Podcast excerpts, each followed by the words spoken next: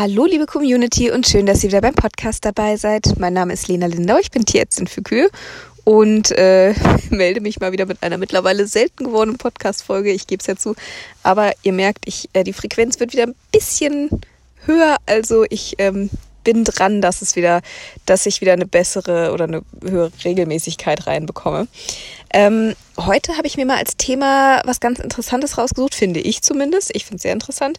Ähm, auch wenn ich selber tatsächlich noch gar keine Erfahrung habe damit, aber äh, bevor ich mal um den heißen Brei weiter rumrede, es geht um das Thema Madigan Squeeze Technik. Vielleicht hat es der eine oder andere schon mal irgendwo gehört, irgendwo gelesen. Ähm, kommt eigentlich ursprünglich äh, aus der Pferdemedizin oder besser gesagt aus der Fohlenmedizin. Und ähm, da geht es darum, hm, oder anders gesagt, ähm, ich denke, die meisten von euch, die mit äh, Kühen, mit Rindern zu tun haben, in welcher Form auch immer, ob Mutterkühe, ob Milchkühe, in dem Fall ganz egal, kennen das sicherlich nach einer Schwergeburt, nach einem Kaiserschnitt. Wenn irgendwie bei der Geburt irgendwas war, dass es nicht ganz glatt gelaufen ist, dann kennt ihr sicherlich alle diese Kälber, die nicht so richtig in die Gänge kommen. Die sind nicht krank, die haben Eisen bekommen, die haben Selen bekommen, vielleicht haben die einfach auch schon mal, weil aus Verzweiflung, weil man sich nicht keinen anderen Rat mehr wusste, vielleicht auch schon mal ein Schmerzmittel oder eine Antibiose sogar bekommen, weil die einfach nicht aus dem Quark kommen, auf gut Deutsch gesagt. Die, wie gesagt, die sind nicht krank, die sind einfach so ein bisschen, ja, träge könnte man sagen. Die stehen auf und die sind auch irgendwie da, aber mm, wirken immer so ein bisschen abwesend, die gehen nicht selber zur Mutter und trinken, sondern man muss denen immer, man muss die ansetzen ans Euter, selbst dann ja, kauen sie vielleicht mal auf der Zitze rum, trinken aber nicht richtig. Dann merkt man die Kuh ab, gibt ihnen was mit der Flasche. Das, ja, schlucken die so runter, aber auch da saugen nicht so richtig. Und das dauert einige Tage, teilweise sogar eine Woche, bis die mal so richtig ankommen quasi im Leben, selbstständig trinken und sich anfangen, wie ein normales Kalb zu verhalten. Ähm, und ich persönlich habe das dieses früher auch schon bei ein paar Kälbern. Ich glaube, also drei fallen mir jetzt auf jeden Fall spontan ein, wo ich das hatte, die auch, ähm, wo die Geburt auch echt schwer war, weil das große Kälber waren einfach. Beziehungsweise eins äh, lag falsch, da haben wir Geburtshilfe gemacht. Die beiden anderen waren einfach deutlich ne, also was heißt deutlich zu groß, die haben schon noch hinten rausgepasst aus der Kuh, sage ich mal, aber so gerade eben und halt mit Hilfe. Ja, also waren schon Schwergeburten, sage ich mal. Ähm, und bei denen hatte ich das auch. Da kannte ich leider diese Technik noch nicht. Seitdem suche ich verzweifelt mal ein Kalb, was wieder so. Also ich will den Kälber nichts Böses, aber ich würde diese Technik einfach gerne mal ausprobieren. Ähm, also dieses, äh, dieses Phänomen gibt es eben bei Fohlen ganz genau so auch. Da nennt sich das dann äh, auf Schlau nennt sich das äh, neonatales oder äh, nee, kommt aus dem englischsprachigen äh, Neonatal wird es dann wahrscheinlich ausgesprochen Maladjustment Syndrome. Äh, also das Fehlanpassungssyndrom bei Neugeborenen auf Deutsch gesagt. Und das trifft es eigentlich auch ganz gut, äh, dieses, diese, diese, ja, diese Bezeichnung. Es wird auch manchmal vom Dummy Foal oder eben vom Dummy Calf dann gesprochen, also vom dummen Kalb letzten Endes, äh, weil die halt wirklich einfach zu blöd zum Trinken scheinen. Wobei das nicht ganz richtig ist jetzt, wie ich jetzt, also ich habe darüber jetzt mal recherchiert, weil ich davon, hm, vor ein paar Monaten hatte ich davon schon mal irgendwann gelesen und habe das dann aber irgendwie so beiseite geschoben. Habe gedacht, ja, hört sich ganz spannend an und habe dann irgendwie nicht weiter darüber nachgedacht. Und jetzt ist es mir vor kurzem wieder über den Weg gelaufen und jetzt habe ich gedacht, jetzt muss ich mir das doch mal genauer angucken und finde das total spannend und wie gesagt, äh, seitdem warte ich drauf, dass es mal wieder so ein Kalb gibt, wo ich das mal ausprobieren kann. Und zwar, um es mal ähm, um mal vorne anzufangen. Ähm, was, warum sind diese Fohlen oder Kälber, also das, wie gesagt, erforscht ist das Ganze an Fohlen. Mm, das scheint aber ganz gut auf Kälber übertragbar zu sein, weil ansonsten sind sich ja Kühe und Pferde, jetzt abgesehen davon, dass sie Gras fressen und vier Beine haben, nicht so furchtbar ähnlich. Aber in dem Falle dann doch, weil es sind ja beides Fluchttiere. Das heißt, die Fohlen bzw. die Kälber, wenn die auf die Welt kommen, die müssen ja innerhalb kürzester Zeit auf die Beine kommen, was trinken, damit sie dann erstens vor Krankheiten überhaupt geschützt sind und damit die auch bei Gefahr dann der Mutter auch folgen können. Das heißt, sie müssen ja ganz schnell umschalten von äh, ne, schön warm in der Gebärmutter rumplanschen zu quasi sofortige ja, Lebensbereitschaft, Fluchtbereitschaft. Das ist ja ein ganz schön krasser Gegensatz, was sie da haben. Und das ist ja bei beiden gleich. Und deshalb scheinen diese Ergebnisse auch tatsächlich ganz gut übertragbar zu sein. Ähm, beim Kalb wird es mittlerweile auch erforscht, beziehungsweise diese Technik ist auch schon ein paar Mal ähm, erfolgreich angewendet worden beim Kalb. Also das scheint tatsächlich sehr, sehr ähnlich zu funktionieren. Und zwar ist das so, dass ja die Fohlen oder auch die Kälber im Muttertier solange die noch eben in der Gebärmutter schwimmen und wachsen, vor allem so im letzten Drittel, wenn die wirklich schon fertig sind und eigentlich nur noch wachsen, ähm, müssen die ja im Bauch relativ stillhalten. Die dürfen sich schon ein bisschen bewegen, klar. Ne, die müssen jetzt nicht stocksteif da liegen, aber die dürfen ja sich nicht so sehr bewegen oder strampeln, dass sie, dass sie das Muttertier von innen verletzen quasi.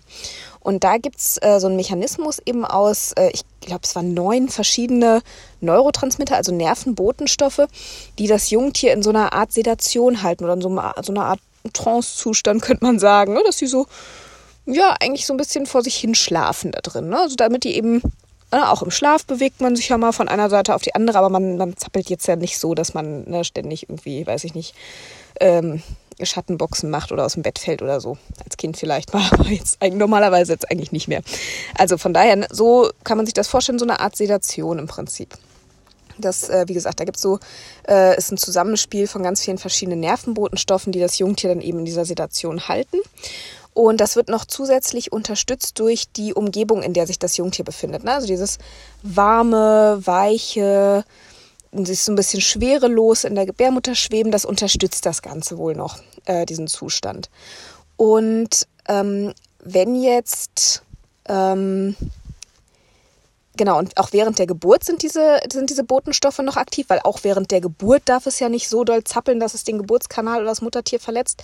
Ähm, also auch da sind diese Botenstoffe noch aktiv. Aber während der Geburt ähm, kommt es da zu so einem Wechsel. Also je weiter die äh, Geburt voranschreitet, desto eher findet da eine hormonelle Umstellung, oder äh, Quatsch, eine Umstellung der Botenstoffe statt. Und zwar einmal durch die hormonelle Umstellung bei, beim Geburtsbeginn. Ne, dass die Geburt wird ja auch durch, durch eine Hormonumstellung in der Kuh umgeleitet, die natürlich über die Plazenta auch an äh, das Kalb, beziehungsweise beim Pferd dann natürlich von der Stute ans Fohlen irgendwo weitergegeben wird. Also durch diese hormonelle Umstellung, die die Geburt einleitet und wohl auch durch dieses äh, Quetschen im Geburtsweg während der Geburt. Das sind beides diese Signale wohl fürs Jungtier, dass da ähm, eine Änderung dieser, äh, dieser Botenstoffe stattfindet. Zwar diese, diese neuen Botenstoffe, die das so ein bisschen dämpfen, das Verhalten des Tieres, die äh, die Konzentration, die sinken während der Geburt und gleichzeitig steigt Östradiol und Noradrenalin an äh, im Kalb oder im Fohlen, je nachdem.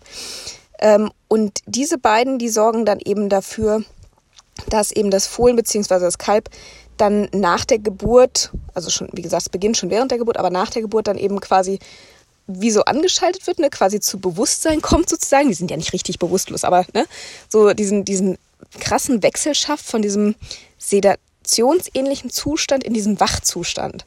Ja, Noradrenalin ist vielleicht im einen oder anderen Begriff oder Adrenalin ist ja sehr verwandt. Ne, das ist ja so ein ja, Stress, Angsthormon. Ähm, also das sorgt dann eben dazu, dass dafür, dass äh, quasi das Hirn eingeschaltet wird sozusagen und ähm, dann eben diese, diese Umstellung von diesem sedationsähnlichen Zustand zu diesem schnellen Aufstehen, Nahrungsaufnahme, Fluchtbereitschaft dann auch überhaupt passieren kann. Ähm, was noch ganz so als äh, Partywissen nebenher noch kurz, äh, dieser, dieser sedationsähnliche Zustand, der hat nicht nur die Funktion, dass das Muttertier geschützt wird, sondern ähm, die Hirnfunktion ist dadurch so weit runtergesetzt, dass die Jungtiere auch relativ wenig Sauerstoff äh, brauchen, also weniger als wenn sie jetzt wach wären quasi. Und äh, das schützt eben auch während der Geburt das Jungtier, falls es da mal zu Engpässen in der Sauerstoffversorgung kommt, dass die eine gewisse Zeit, natürlich nicht ewig lange, aber ne, wenn mal eine Geburt ins Stocken kommt und die Nabelschnur ist gequetscht, dass sie nicht sofort ähm, hops gehen, sondern dass sie eine gewisse Zeit auch mit so einer niedrigen Sauerstoffversorgung äh, dann auch noch ganz gut überleben können. Wie gesagt, ist natürlich auch begrenzt, aber finde ich äh, auch nochmal ganz interessantes Hintergrundwissen. Gut, also dieses Quetschen während der Geburt und die hormonelle Umstellung, die sorgt eben dafür, dass da ein Wandel in diesen Nervenbotenstoffen passiert, sodass die Tiere dann nach der Geburt eben so, möglichst schnell, ne, sofort eigentlich da sind, wach sind, die fangen ja sofort an, ne, Kopfschütteln, äh, bisschen mit der Mutter schnuppern, niesen mal die, so die Fruchtwasserreste raus und versuchen dann ja relativ flott auf die Beine zu kommen und dann eben auch zu trinken. So, und wenn jetzt eben während der Geburt irgendwelche Verzögerungen, irgendwelche Komplikationen, Schwergeburten, wenn da irgendwas nicht so läuft, wie es soll, dann kann es eben passieren, oder auch beim Kaiserschnitt, da hat man dieses Quetschen ja zum Beispiel überhaupt nicht. Und dann kann es eben passieren, dass diese Umstellung nicht richtig funktioniert oder unvollständig funktioniert, sodass dann eben die, ähm, diese Botenstoffe, die das Kalb oder das Fohlen im, im Mutterleib eben noch ruhig halten, dass die eben noch sehr aktiv sind, dass, dass so diese Umstellung dieser Botenstoffe unvollständig passiert, sodass die Fohlen oder Kälber dann eben immer noch so ein bisschen gedämpft sind. Nicht mehr so krass sicherlich wie im Mutterleib. Da fehlt ja auch, wie gesagt, diese Umgebung, dieses warme, weiche vom Fruchtwasser und so. Das fehlt dann ja sowieso. Ähm, und, ein bisschen, und irgendwas an Quetschen haben die auch mitbekommen. Also irgendwas ist passiert, aber es ist halt unvollständig, dieser, diese Umstellung. Und dadurch sind die eben, wie gesagt, so ein bisschen neben sich quasi und schaffen diesen Wechsel nicht. Und da hat sich ein Herr äh, Dr. John Madigan äh, aus Kalifornien ähm, eine Methode überlegt, wie quasi dieses Jungtier nochmal, wie soll man sagen, quasi resettet wird, zurückgesetzt wird, ähm, um diesen Botenstoffwechsel nochmal anzuregen. Und das ist ganz interessant. Da wird, das ist, ist eine Technik eigentlich ganz so gesehen ganz simpel. Man braucht nicht viel, man braucht einfach nur ein wirklich ein langes, weiches Seil.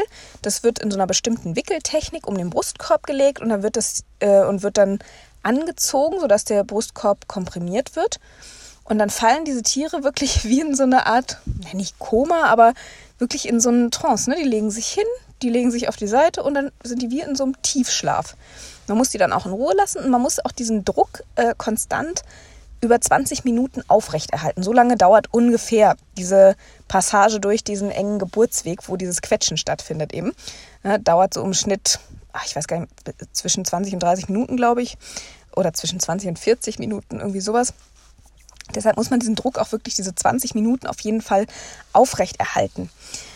Und äh, dann wird das Seil gelöst und das Jungtier verhält sich quasi wie ein Neugeborenes. Also ne, wacht auf, schüttelt den Kopf, guckt sich mal um und im besten Fall steht das dann auf, geht zur Mutter und trinkt. So der Plan. Funktioniert wohl nicht. Wie gesagt, ich habe da jetzt selber noch keine Erfahrungswerte dazu. Ich ähm, ja, bin immer noch ganz ungeduldig und will es unbedingt mal ausprobieren. ähm, aber so, also ich habe da, mir da mittlerweile auch mal ne, Forschungsarbeiten zu durchgelesen, Videos zu angucken und so. Es scheint echt richtig gut zu funktionieren, ist echt beeindruckend. Ähm, ja, und äh, wie gesagt, die äh, sind dann wie neu geboren. Ne? Und ähm, was wollte ich gerade sagen? Ähm, Habe ich jetzt vergessen? Gut, also das äh, ist was, das ist sicherlich ein Versuch wert.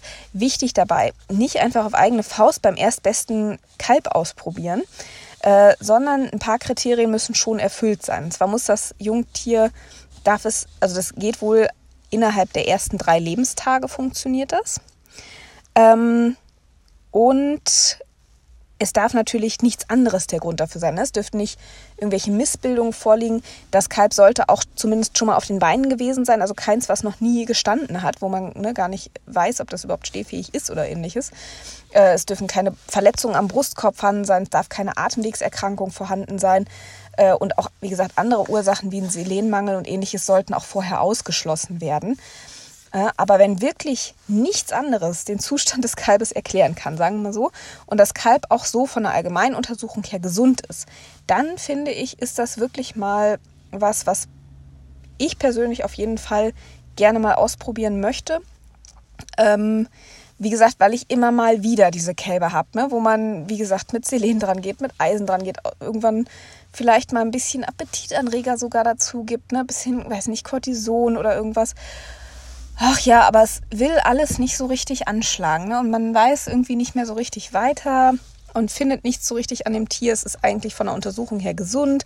Und dann steht man da und weiß und kann dem Landwirt einfach nicht sagen, warum das Kalb einfach nicht trinken will.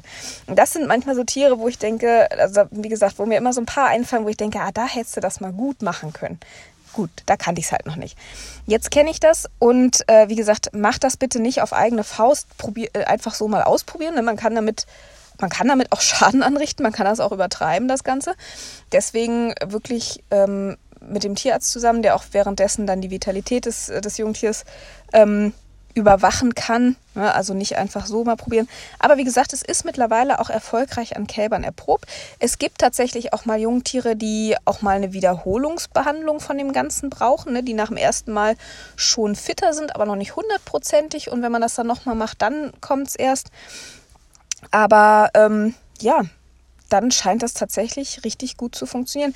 Hat dann auch tatsächlich eine höhere Erfolgsquote als diese ganze äh, medikamentöse Behandlung, weil ja kein ja, kein Mangel oder ähnliches an sich vorliegt. Ne? Im Gegenteil, die haben ja eher zu viel an diesen äh, dämpfenden Botenstoffen noch in sich. Und äh, wie gesagt, durch, dieses, durch diese äh, Squeeze-Technik wird eben die Passage durch den Geburtsweg nochmal simuliert für das Jungtier. Und dadurch findet dann eben diese Umstellung äh, der Botenstoffe dann eben statt. Das ist so der Hintergrund des Ganzen. Finde ich total spannend. Ich dachte im ersten Moment, naja, das klingt ja irgendwie so ein bisschen esoterisch irgendwie. Aber ähm, ich musste mich eines Besseren belehren lassen und habe da wirklich mal recherchiert und finde das echt eine, eine spannende Sache. Also sobald ich da irgendwie mal Erfahrungswerte zu habe, ähm, werde ich euch davon berichten und ich würde mich freuen, wenn das vielleicht ein Tierarzt bei euch auf dem Betrieb schon mal gemacht hat. Dann erzählt da bitte mal von, ähm, wie das funktioniert hat, ob das funktioniert hat. Finde ich total spannend ja, also wie gesagt, diese äh, neue Technik wollte ich euch nicht vorenthalten. Äh, und ja, wie gesagt, sobald ich da selber mal das Ganze ausprobiert habe, werde ich berichten, wie es war, ob es funktioniert hat. Ähm, ja, genau. Also, das äh, war es in dem Falle schon wieder von mir. Ich hoffe, es war äh, interessant für euch. Ähm, und erzählt gerne mal bei euch, ob ihr auch diese Kälber kennt, äh, was ihr denn macht in der Regel, ob das immer hilft. Wie gesagt, häufig ist es ja auch wirklich ne, dass dann einfach Selen zum Beispiel fehlt oder ähnliches. Gibt es ja oft genug. Ne? Und dann ist das ja auch relativ einfach, sage ich mal, zu beheben. Aber eben, wenn man so ein Kalb hat, denke ich, ist das echt mal, ähm, echt mal ein Versuch wert, weil ich meine, das Problem an der Sache ist ja immer, man hat ja immer so einen Wettlauf gegen die Zeit in dem Moment, wenn das Kalb nicht richtig trinkt, vor allem kein Kolostrum aufnimmt. Man hat damit ja wirklich viel Arbeit, das Kalb irgendwie am Leben zu halten, bis es soweit ist, dass es von selber trinkt. Ja, und dann sind die auch krankheitsanfälliger und alles. Ne? Also das ist, ist ja schon auch ein Risikozustand fürs Kalb durchaus. Äh, von daher finde ich, ähm, wenn man den damit diese Phase ersparen kann, finde ich das echt eine gute Sache. Ja, also wie gesagt, ich bin mal auf eure Erfahrung gespannt, ob ihr mit dieser Technik schon äh, Erfahrung gemacht habt. Und ähm, ja, würde mich über Rückmeldung freuen, wie immer. Ich hoffe, äh, ihr fandet es genauso spannend wie ich. Mal kein Praxisbericht, aber der folgt dann hoffentlich bald. Gut, in diesem Sinne wünsche ich euch erstmal noch eine schöne Woche mit ganz vielen lebhaften, gesunden Kälbern auf euren Betrieben. Und wenn ihr mögt, hören wir uns beim nächsten Mal dann wieder. Bis dahin, macht's gut.